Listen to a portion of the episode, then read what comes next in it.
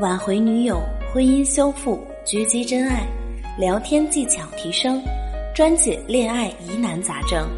这里是艾玛的情感治疗室，你的情感问题，我来帮你解决。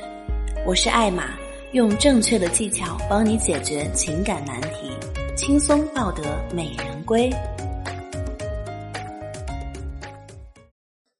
高频率的聊天不一定会产生恋爱，但一定会让你形成依赖式暧昧。今年过年期间呢，小英在狼人杀的群里认识了一个男生，两个人一开始也只是每天一起打一打游戏，偶尔复盘一下游戏。慢慢的呢，两个人也是越来聊得越多，时间呢也越来越久。男生时不时会早上发一个语音说：“起床了吗，小懒猪？”然后再时不时的提醒一句：“哎，今天下雨，明天起风，就跟天气预报一样。”甚至还时不时会说一句：“你太可爱了，我真是太喜欢你了。”语气暧昧，像是很喜欢小英。两个人聊得非常投机，小英觉得自己终于迎来了爱情。毕竟面前这个男生声音好听，性格温柔，人也幽默。那时候的小英已经完全沉浸在爱情的甜蜜里了，丝毫听不进我说的话。直到两个月之后，小英跑来找我，她说那个男生已经大半个月不怎么联系她了，自己之前约见面，对方也是推辞了，说再等一等，后来就不怎么再联系了。小英这半个月也平静下来了。她说：“可能我当时也是太久没恋爱了，一激动啊，还真以为爱情要来了，真傻。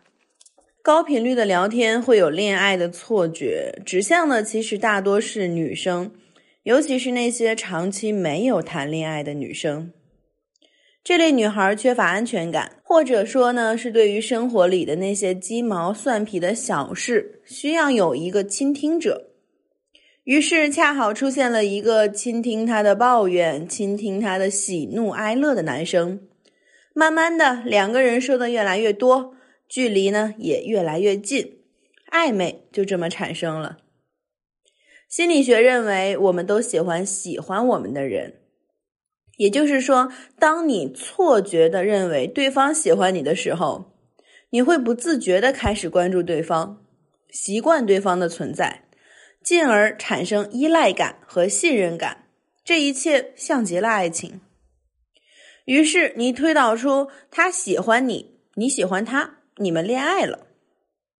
可实际上，可能这一切只是你的一厢情愿，打一开始你就会错了意。恋爱错觉误导了你。聊天实际上是一个可以被分类的事儿，毕竟说到底也就这么几种形式罢了。第一种形式呢，叫做日常琐事类，什么吃了吗？在干嘛？下班了吗？啊，聊来聊去都是那些日常琐事。第二类叫娱乐类，啊，比如说什么热门话题、网络新梗。兄弟式的聊天，幽默式的暧昧。第三种价值输出类，对于各类事件的点评，阐述自己的想法态度。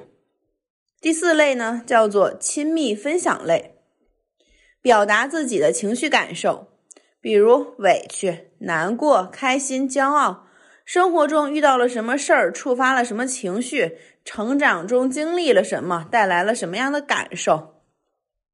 按照道理来讲，上面都是可以随着两个人的亲密程度而进阶的，但是有的人聊天啊，只能停留在第一层，而有的人呢，则可以用几天的时间就到达第四层。我们在这里不讨论那些天赋型选手，我们就来聊一聊普通人怎么样通过聊天去吸引女生呢？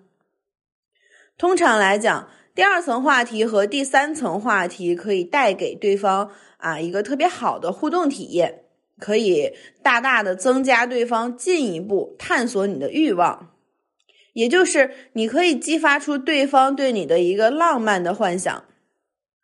而第一层话题呢，则会让对方觉得没有什么兴趣，把天儿聊进死胡同，很容易就会把你的吸引力给聊没了。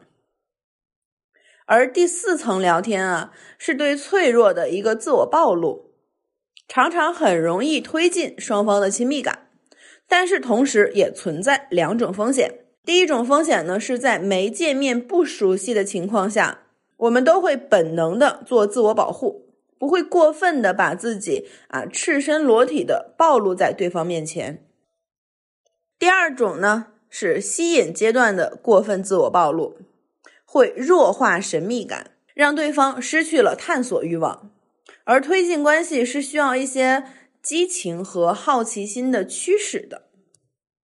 所以说，让对方喜欢上你的聊天模式，就是初期多用二层和三层来增加吸引力，适量的用一下第四层，推进亲密和信任，选择性的用第一层。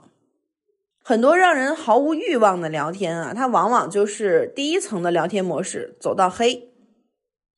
如果说你有想不明白的什么问题，可以私信我聊一聊，有问必回。这期节目到这里就结束了，非常感谢大家的收听。艾玛也会持续的把自己对于婚姻、恋爱的一些看法和观点分享给大家。如果觉得对自己有帮助，可以点一个喜欢。想要学习更多的恋爱小知识，可以私信我，或者是直接添加 y y y 六六六 s h s，备注喜马拉雅。愿明天的你一切都好，再见。